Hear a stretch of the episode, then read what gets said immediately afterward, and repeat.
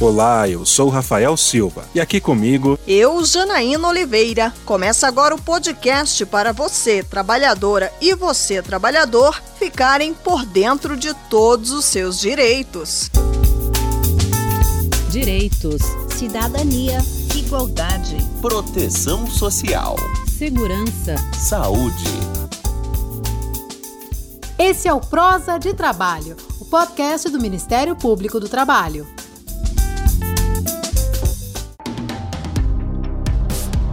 No prosa desta semana, te convidamos a entender um pouco mais sobre assédio eleitoral. A prática ilegal teve um aumento de 1.653% no número de denúncias em 2022, em comparação com as eleições de 2018. Para debater as causas do aumento dessa irregularidade e as formas de combate e prevenção, o Conselho Nacional de Justiça, CNJ, realizou nos dias 17 e 18 de agosto o seminário Combate ao Assédio Eleitoral. Nós acompanhamos tudo de perto e separamos para você os principais pontos. Fique conosco e saiba mais. De acordo com os últimos dados do Ministério Público do Trabalho, até o dia 10 de agosto deste ano, o órgão recebeu 3.505 denúncias de assédio eleitoral referentes às eleições de 2022, um número alarmante diante das 212 denúncias de 2018. No seminário do CNJ, o Procurador-Geral do Trabalho, José de Lima Ramos Pereira, destacou alguns motivos para esse aumento de denúncias, entre eles o conhecimento da população em relação à ilegalidade. Foram vários motivos. Foi a radicalização política, foi também o conhecimento da população sobre o que era o assédio eleitoral, tal qual o trabalho escravo. Muitas pessoas são é, vítimas sem saber que estão sendo escravizadas. Pregação do ódio, né? Pregou-se o ódio como algo comum. E o pior, o assédio, geralmente na relação de trabalho, ele é feito de forma velada, de forma escondida. Mas esse assédio eleitoral foi praticado com as pessoas colocando na rede social essa prática. Com relação à prática de assédio eleitoral ter aumentado em 2022, um alerta foi dado pelo cientista político e professor do Instituto de Ciências Políticas da Universidade de Brasília, UNB, Luiz Felipe Miguel. O professor apontou a desigualdade social como um dos fatores para esse aumento.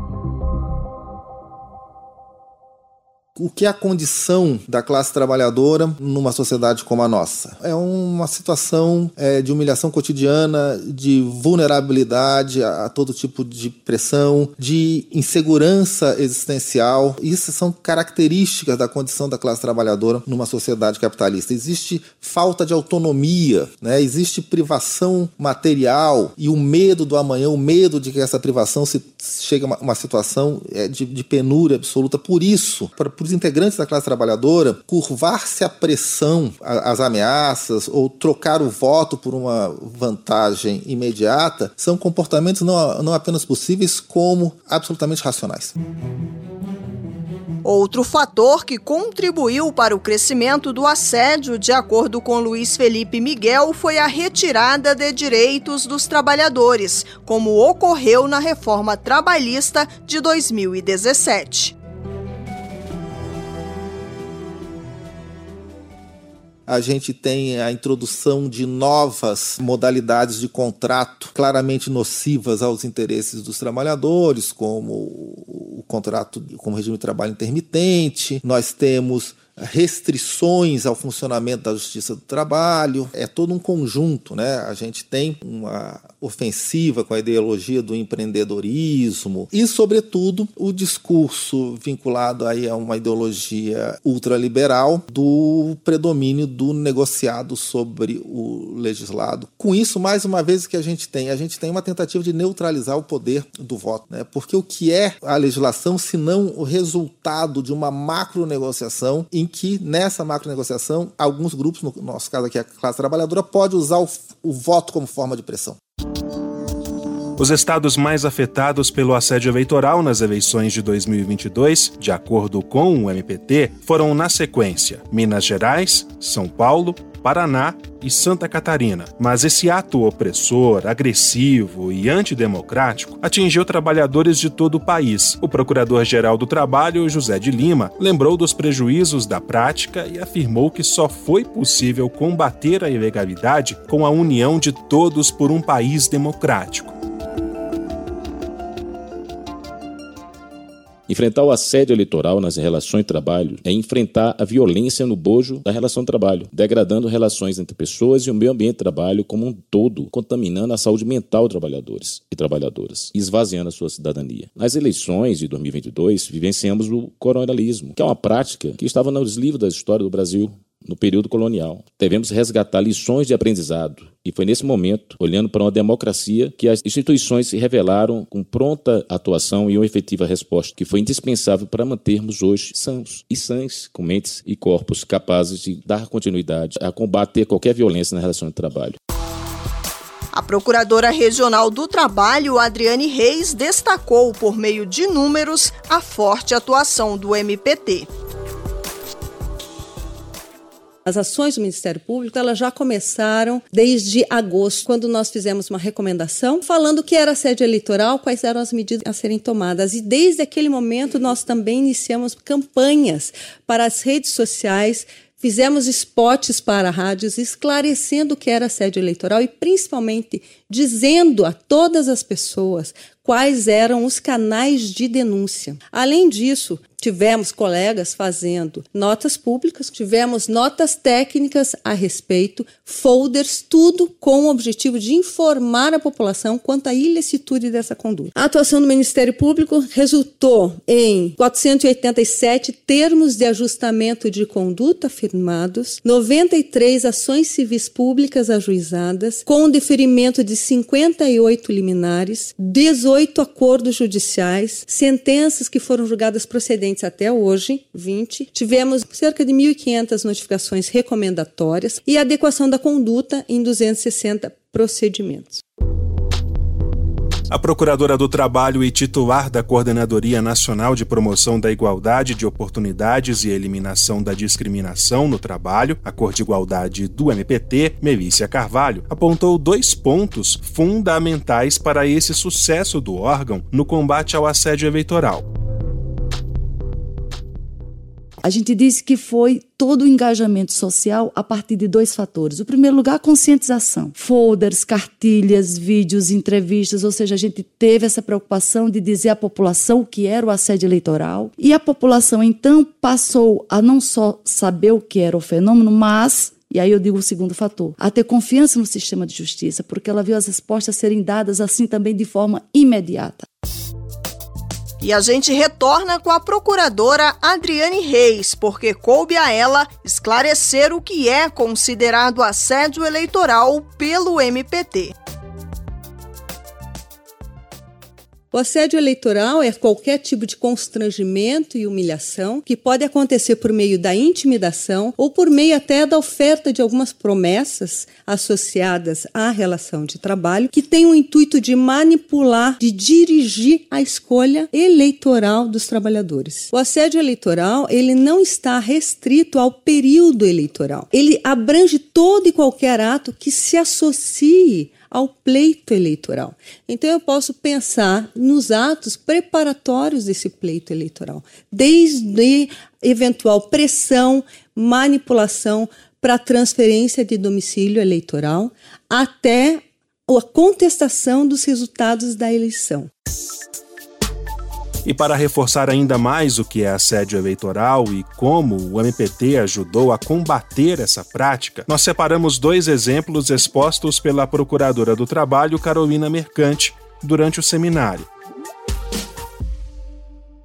Uma empresa do ramo do agronegócio. Essa trabalhadora era gerente dessa empresa e aí ela nos denunciou a situação que ela passou, porque além das ameaças de desemprego, ela ainda foi obrigada a adesivar o carro dela com o banner de um determinado candidato à presidência da República. E então isso causou uma angústia, um sofrimento tão grande né, nessa, porque ela já não tem nada né, nesse, nesse aspecto da ferramenta política. E a consciência dela, ela tem que entregar, ela tem que se sujeitar para manter o, o emprego dela. Nós apuramos com outras provas, chegamos à nossa conclusão, oferecemos a oportunidade de a empresa firmar termos de conduta, pagou uma multa, se comprometeram a não adotar mais essa prática de assédio eleitoral. Ah, em outro caso que eu recebi foi no interior de São Paulo, minha atuação foi remota, uma empresa que impediu no primeiro turno que trabalhadores fossem votar, porque as pessoas iam trabalhar no domingo e não puderam sair com tempo suficiente para chegar à urna. Então isso também causou muita angústia, era uma empresa grande, com muitos empregados. E na, no segundo turno, a gente conseguiu que essa situação fosse cessada e não teve problemas. A gente também destaca a fala do presidente do Tribunal Superior Eleitoral TSE, o ministro Alexandre de Moraes. Ele alertou para os momentos em que o assédio eleitoral pode ocorrer e como ocorre. Isso mesmo, Janaína. Vamos ouvir primeiro o que o ministro disse em relação ao assédio eleitoral antes das eleições. Você será promovido, ou todos aqui terão aumento se aqui na nossa cidade ou na nossa sessão esse candidato vencer. É uma promessa. Na verdade, é um assédio travestido de promessa. Olha, se esse candidato não vencer aqui nessa cidade, eu vou ter que ir embora. O meu candidato perder aqui, você vai voltar para Venezuela. É um claro assédio eleitoral pré-eleição que deve ser combatido Agora vamos ouvir a explicação do ministro com mais exemplos de assédio eleitoral, mas durante as eleições. Quando se percebe que determinado grupo de trabalhadores tem essa opção ideológica ou aquela, se determina o plantão desse grupo de trabalhadores exatamente no dia da eleição, impedindo que eles tenham acesso às urnas. E também durante se vai colocar o voto na urna, a exigência de alguma comprovação. Por fim, trazemos mais um exemplo de assédio eleitoral citado pelo ministro do TSE, mas após as eleições. Principalmente em locais que têm distritos industriais é, ou locais agrícolas, onde claramente isso ocorre, é possível visualizar o eleitor, acabam sendo demitidos posteriormente. Obviamente, não são demitidos com esse argumento, mas é óbvio que isso é uma consequência, é uma represália ao que ocorreu e mais do que isso, é um aviso, ó, daqui dois anos tem eleição de novo. Olha o que acontece com quem não obedece. Alexandre de Moraes aproveitou o seminário para lembrar que as eleições municipais ocorrem no ano que vem, cenário ideal para mais práticas de assédio eleitoral. Ele indicou alguns caminhos para conter a ilegalidade. Educar o eleitor para que ele rapidamente saiba os sintomas do assédio eleitoral. E aí compete não só a punição exemplar de quem assim o faz, mas também compete, isso várias vezes eu venho conversando com os tribunais regionais eleitorais, às vezes a mudança e a mistura das zonas e sessões eleitorais. É porque também você protege o empregado o trabalhador do assédio. Às vezes vale a pena, para evitar que seja facilmente identificável o conjunto. É o momento agora é de cada vez mais melhorarmos é, essa fixação de parâmetros para que justiça eleitoral e justiça trabalhista trabalhem juntos para se não extirpar de uma vez por todas, para diminuir a níveis irrisórios é, o assédio eleitoral. Também houve sugestões do presidente do Tribunal Superior do Trabalho, TST, ministro Lélio Bentes Correia. Ele aproveitou para anunciar algumas medidas que estão sendo tomadas no combate ao assédio eleitoral.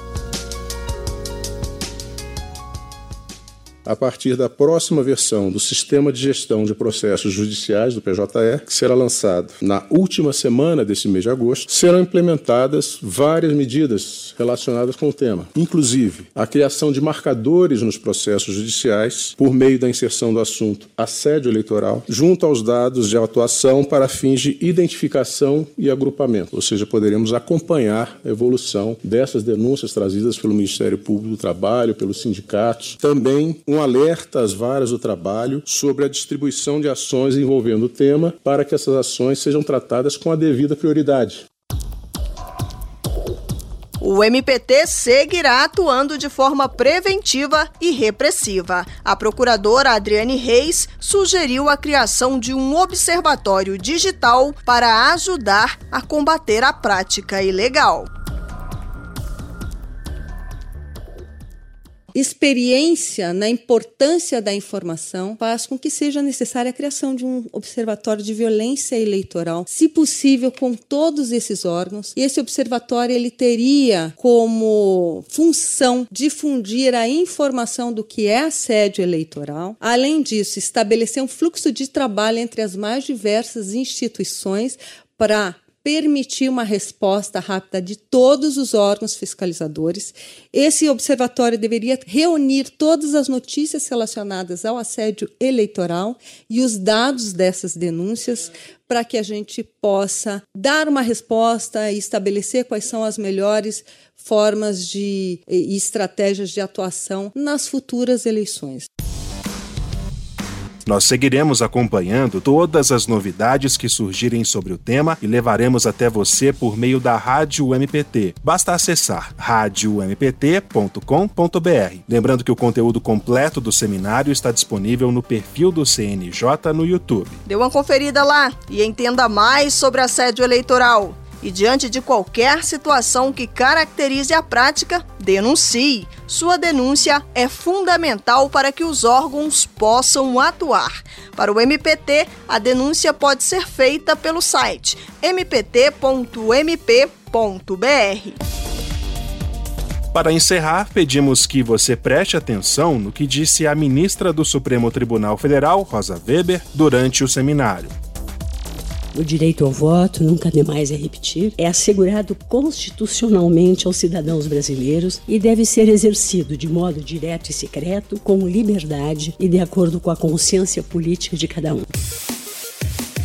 Você pode conferir esta e outras edições do Prosa nos principais serviços de streaming, como Deezer, Spotify e Google Podcast. Basta procurar por Prosa de Trabalho. Tchau, Rafael. Tchau, ouvinte. Tchau, Janaína. Até semana que vem. Termina aqui o Prosa de Trabalho